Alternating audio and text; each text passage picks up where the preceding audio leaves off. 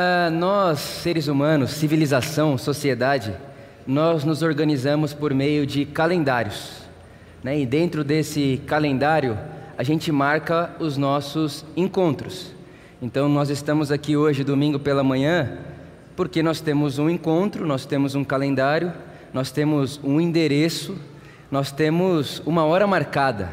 Então, o que organiza uma sociedade, uma civilização, um povo, uma comunidade, é o calendário. Né? Nós sabemos que dentro do calendário de um ano, por exemplo, nós temos as estações de primavera, outono, verão, inverno, férias, sábado e domingo, feriado. Né? Segunda-feira é o primeiro dia útil que a gente fala no sentido do mundo do trabalho. Então a gente foi se organizando como sociedade, como civilização, em torno de calendário, agenda geográfica, de horário, hora marcada, e a gente foi fazendo sociedade e civilização dessa maneira. E isso não é algo novo, isso sempre existiu dentro da civilização humana. E foi pensando nisso que lá no século IV, mais ou menos, os nossos irmãos da igreja na época pensaram o seguinte: por que é que a gente não monta um calendário cristão que seja como se fosse um calendário dentro do calendário? Para que toda pessoa que está no caminho de Jesus, na comunidade de Jesus, para além do calendário secular, era assim que eles chamavam, eles possam ter também no seu dia a dia, no seu momento devocional, um calendário cristão. E esse calendário cristão contasse à comunidade igreja os principais movimentos de Deus na história humana. Como se através desse calendário cristão a igreja soubesse o que Deus já fez o que Deus está fazendo e o que Deus disse que fará. Então esses irmãos se reuniram e eles organizaram uma espécie de calendário cristão. Então tem diversos nomes né, para esse calendário: calendário cristão, ano litúrgico, o ano da igreja. Então eles montaram um calendário para que nós, seguidores de Jesus, nos lembrássemos que, para além de segunda-feira de manhã tenho que ir trabalhar, nos lembrássemos o que Deus está fazendo no mundo ou nos lembrássemos o que Deus já fez no mundo e nos lembrássemos também o que Deus está querendo fazer em nós. Então, eles separaram datas, períodos e eventos históricos da história de Deus no mundo e montaram um calendário cristão. E o que eu acho muito interessante do calendário cristão é que, se você tem o hábito de praticá-lo, você faz uma espécie de dieta das emoções. Porque no calendário cristão, por exemplo, tem um advento. Nós conversamos sobre o advento aqui em novembro do ano passado. O que é o advento? O advento é o momento da espera. Quando você está seguindo o calendário cristão e está ali no momento do advento, você vai aprender a emoção da paciência, da perseverança. Vai devagar, vai chegar, uma hora chega, persevera, espere pacientemente.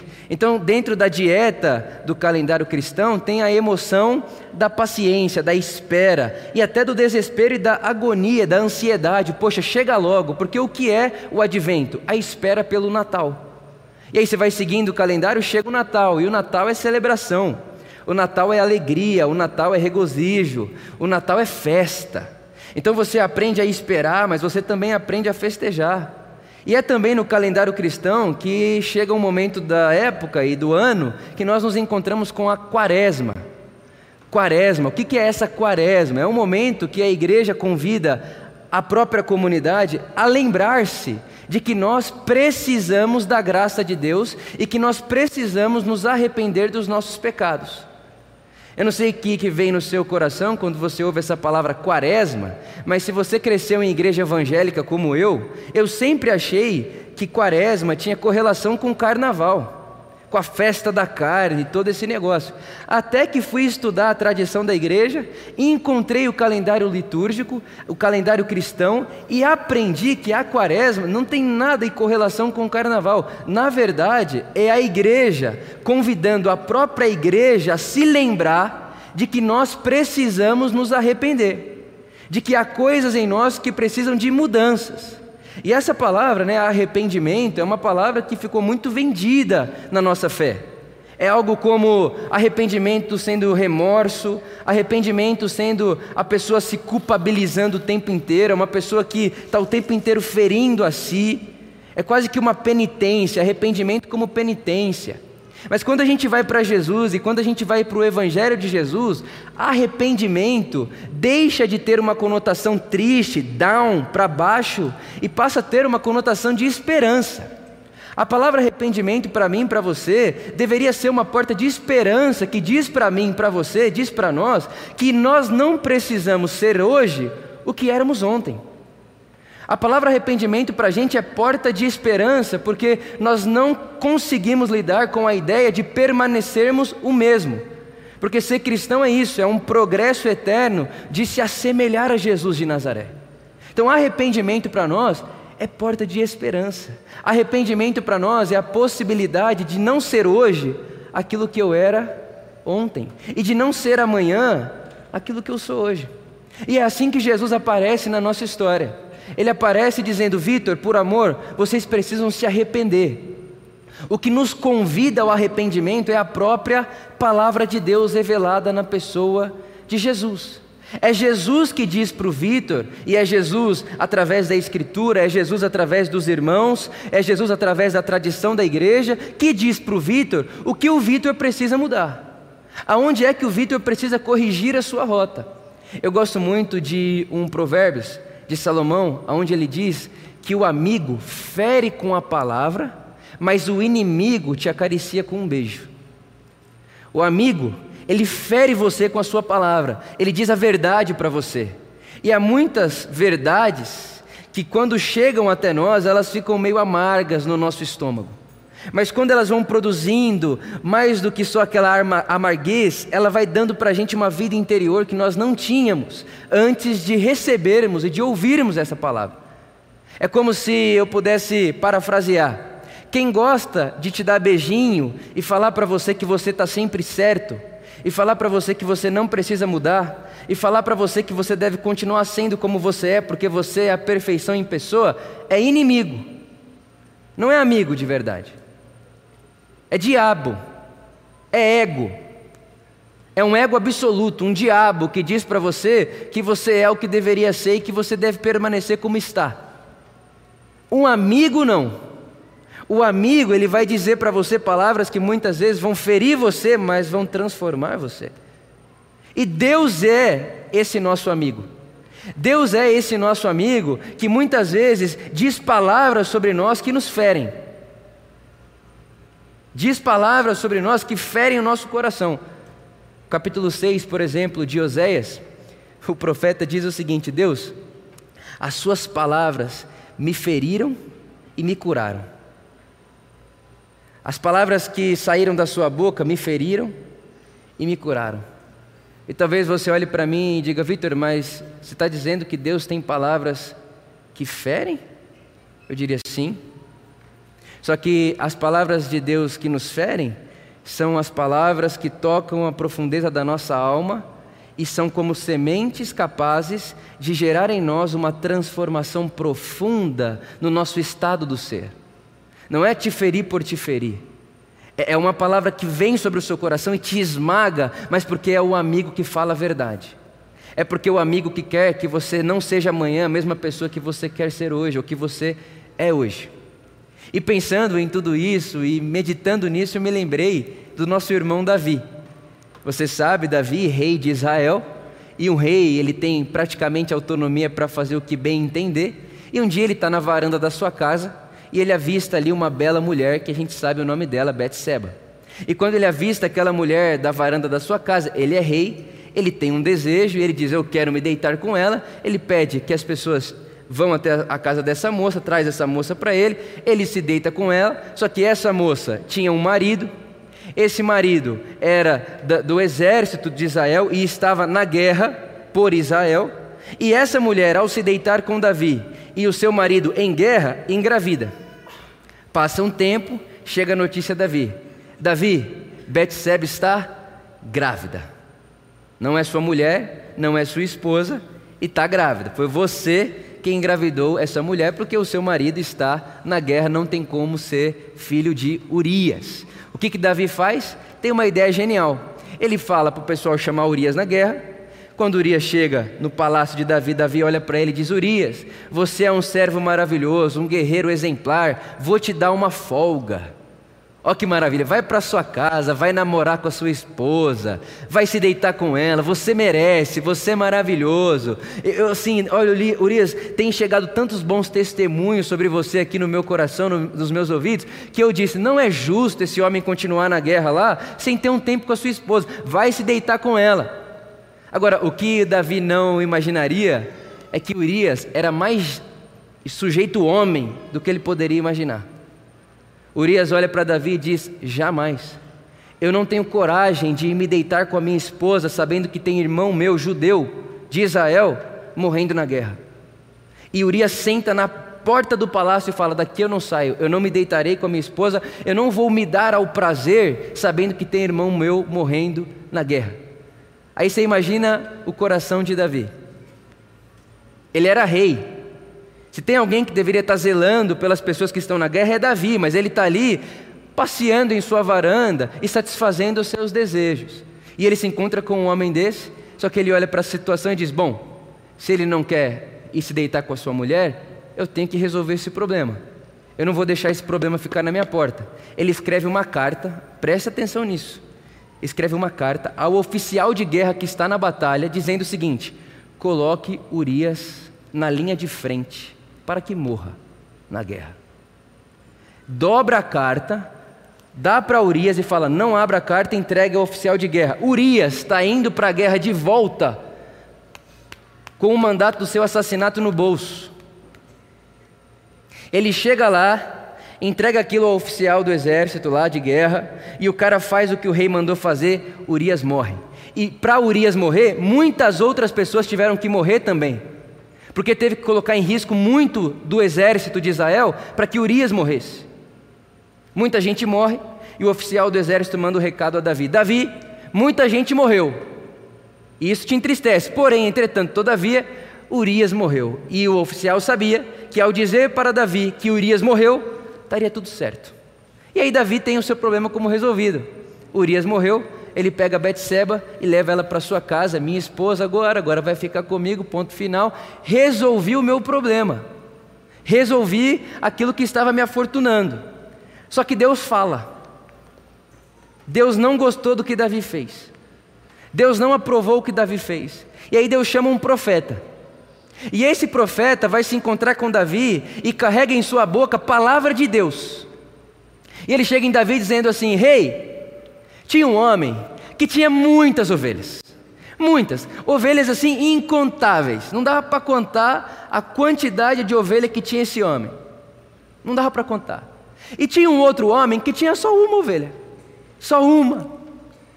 Era uma, era a única que ele tinha. Ele não tinha condição de ter mais nada, ele tinha só uma ovelha.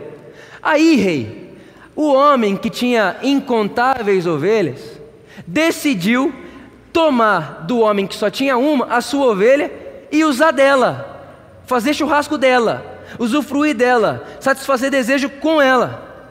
O que, que você acha dessa história, rei? Davi olha para Natan, o profeta, e diz: Esse cara tem que morrer. Esse cara tem que morrer. Esse cara vive é um prejuízo. Esse cara vive é uma ameaça.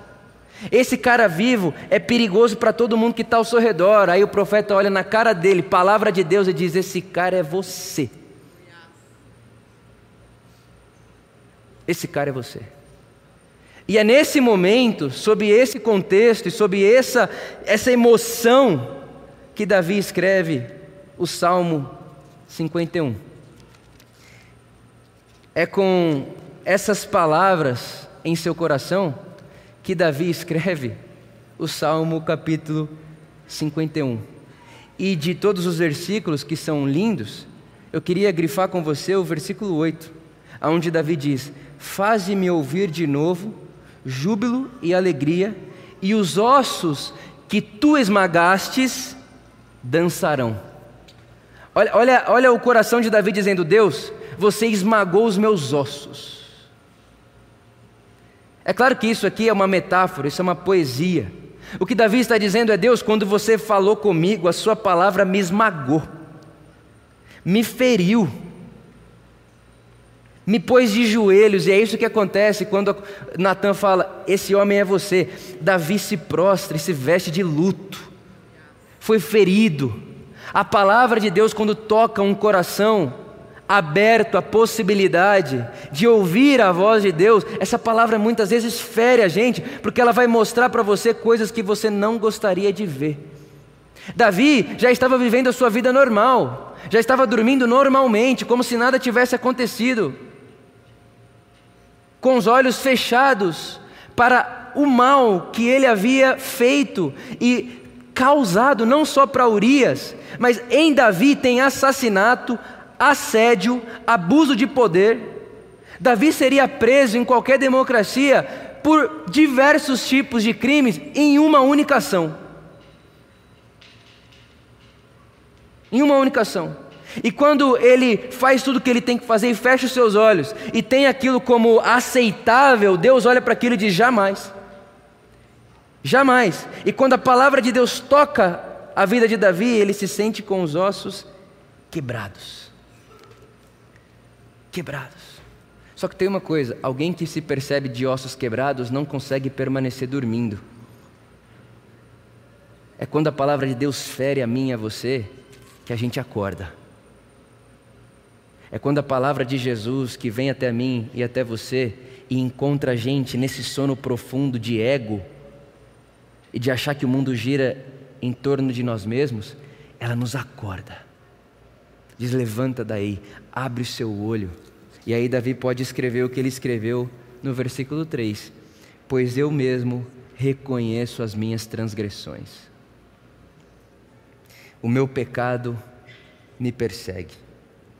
Contra ti, só contra ti pequei, e fiz o que tu reprovas, de modo que justa é a tua sentença e tem razão em me condenar.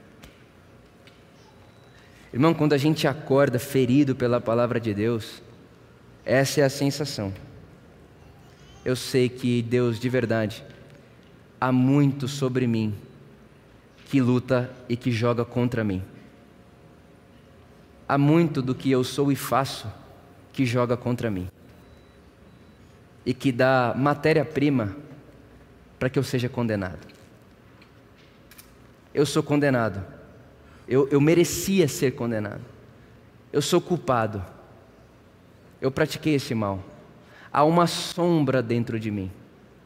Eu gosto muito dessa sabedoria dos pais do deserto, onde o jovem perguntou para o experiente, para o monge mais velho: por que é que eu sou tão rápido em julgar as pessoas?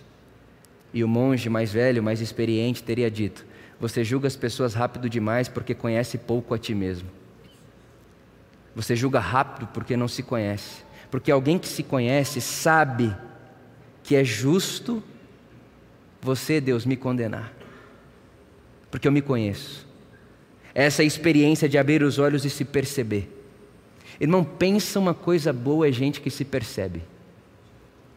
Porque gente que se percebe não tem tempo para jogar o outro na fogueira. Gente que se percebe não tem tempo para achar que Davi é meu vizinho.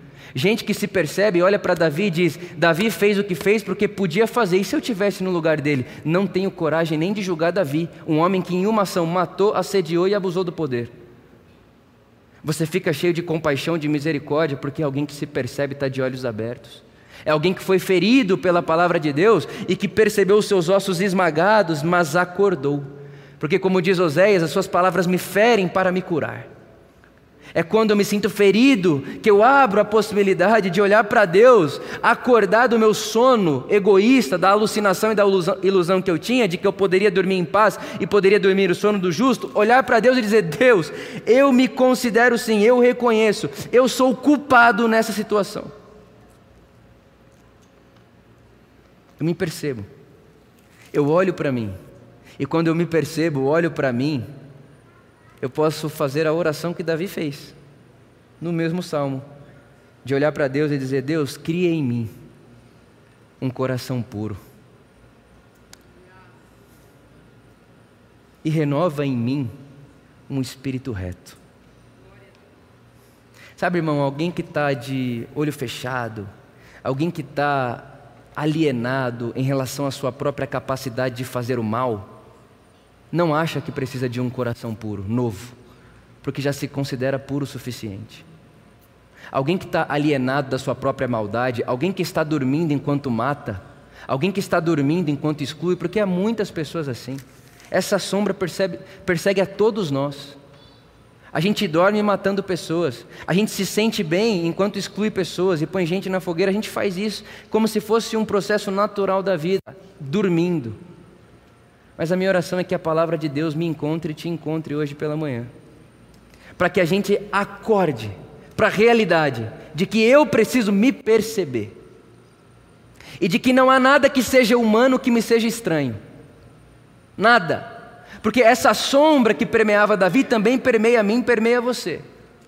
E mais do que pessoalmente, individualmente, existem sombras coletivas que vai guiando a mim e a você, que vai quase que nos, nos, alienando e fazendo como se a gente se tornasse robozinho dessa sombra coletiva e dessa, dessa identificação coletiva que uma comunidade pratica, que uma nação pratica, que um grupo determinado pratica.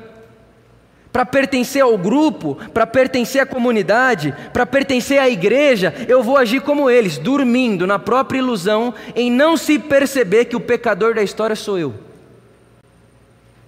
Que quem precisa de graça e misericórdia sou eu. Que quem precisa rever a vida sou eu. Que quem precisa de autoexame sou eu.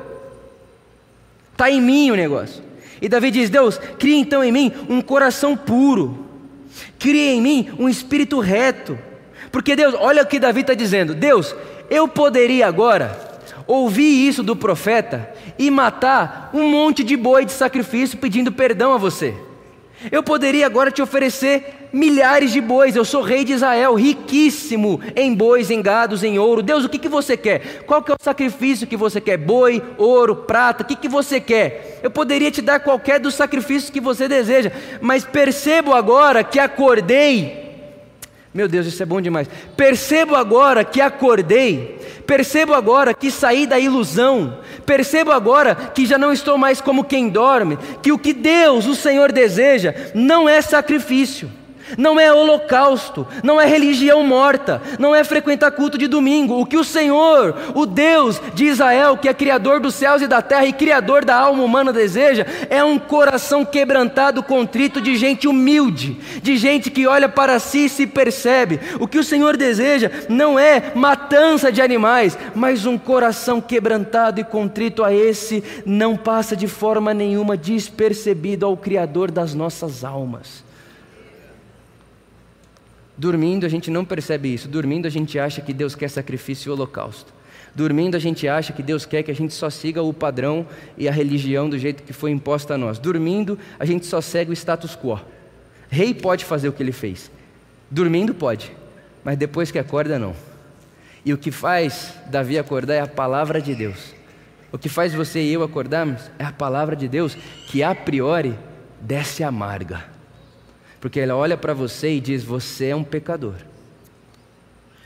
E o que você está julgando no outro, você julga desse jeito, com essa intensidade, porque você está escondendo recalque em você. Há desejo em você que você não tem coragem de pôr para fora, e para tampar esse desejo que você não tem coragem de pôr para fora, você olha para o outro. Não vá por aí. Acorda. Deixe a palavra de Deus acordar você. Eu me lembro quando eu comecei a despertar e acordar pela palavra de Deus para a realidade que está para além da minha volta. Porque a gente, é, a gente corre um sério risco em sermos míopes. A gente fica míope à realidade. A gente acha que o mundo é o que tem à nossa volta. E a gente vai ficando alienado. E a gente vai ficando na ilusão. E eu lembro que quando eu comecei a perceber a volta por volta da minha volta, a bolha por detrás da minha bolha, e comecei a perceber as palavras de Jesus sobre aquilo e olhar para a minha vida, aquilo doía na minha alma. E eu comecei a ouvir pregações do Vitor, 2018, 2017, E eu escutava eu falando aquilo, e eu me escutar falando doía minha alma, porque eu dizia: Deus, eu estava dormindo nessa área, me perdoe, me acorda, me faz viver novamente. Eu não quero continuar dormindo nessa área, me acorda. E é claro que hoje, enquanto falo com você, provavelmente, provavelmente não, há áreas em que ainda durmo. Mas não posso aceitar dormir hoje na mesma área que eu dormi em 2018. Não posso. É hora de acordar. E a gente acorda quando percebe os nossos ossos esmagados pela palavra de Deus. Por isso, de duas, uma ao escutarmos as palavras de Jesus dizendo: Arrependei-vos, pois é chegado o reino dos céus. Ou a gente pensa no Davi vizinho, nossa, aquela pessoa devia estar aqui hoje.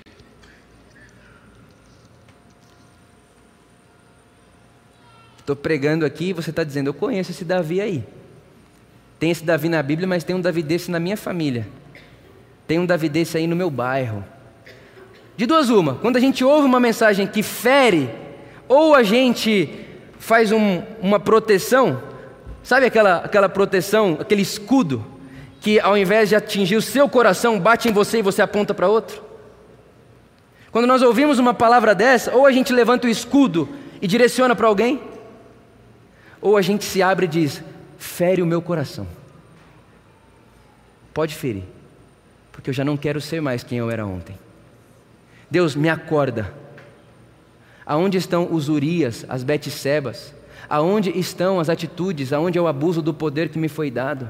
Aonde estão os momentos da minha vida em que eu me alieno e vou dormir tranquilamente, enquanto tem sangue nas minhas mãos, palavras que eu lancei sobre outras pessoas? Porque para ter sangue na mão, irmão, não basta matar. Jesus disse: se você odiar, você matou.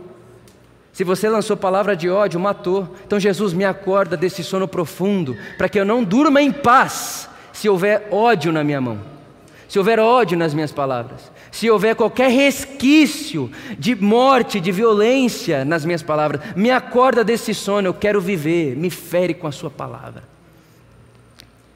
E enquanto eu orava hoje de manhã e desejava que o Espírito Santo fluísse sobre nós, hoje aqui, não só agora de manhã, mas também no período da tarde e noite, o meu Spotify estava no aleatório e começou a tocar uma música que eu nunca tinha escutado. E essa música é de um irmão chamado José Júnior. E ele dizia algo parecido com isso: que enquanto eu me aproximo da cruz, do Cristo, partes de mim vão ficando para trás. E enquanto eu me aproximo e parte de mim fica para trás, parte do Cristo me completa. Irmão, olha que cena linda. Enquanto eu caminho para a cruz de Jesus, enquanto eu caminho para o Evangelho, enquanto eu caminho no segmento de Jesus, partes do Vitor vão ficando para trás. Só que o Vitor não vai ficando sem parte. O Vitor o Vitor não fica todo fraturado. Não, quando uma parte do Vitor fica, é como se ao sair uma parte do Vitor, existisse um imã dentro do Vitor chamado Espírito Santo, que traz uma parte do Cristo. Então sai Vitor, entra Cristo. Sai Vitor, entra Cristo. E qual é o caminho dessa estrada que sai Vitor e entra Cristo? Nas palavras de Davi, é um coração quebrantado.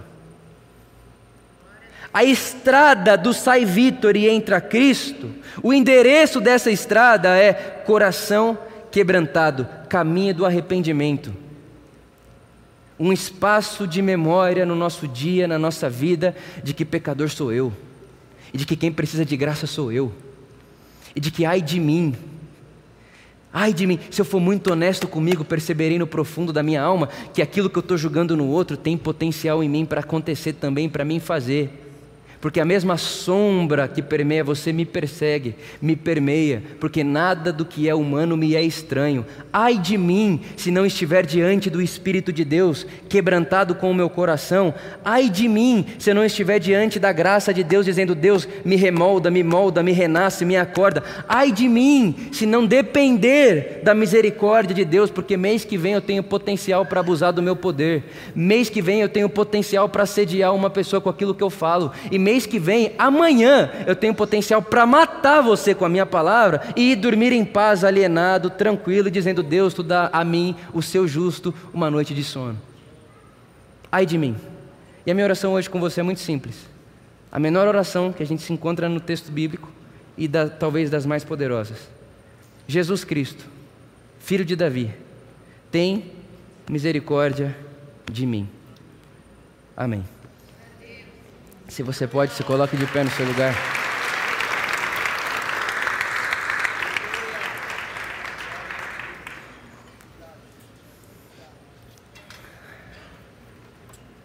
Que a palavra de Deus fira o meu e o seu coração e fira também o nosso coletivo. Porque aqui na Por Amor há pecado do Vitor, há pecado seu, pessoal, individual, mas também há um pecado nosso.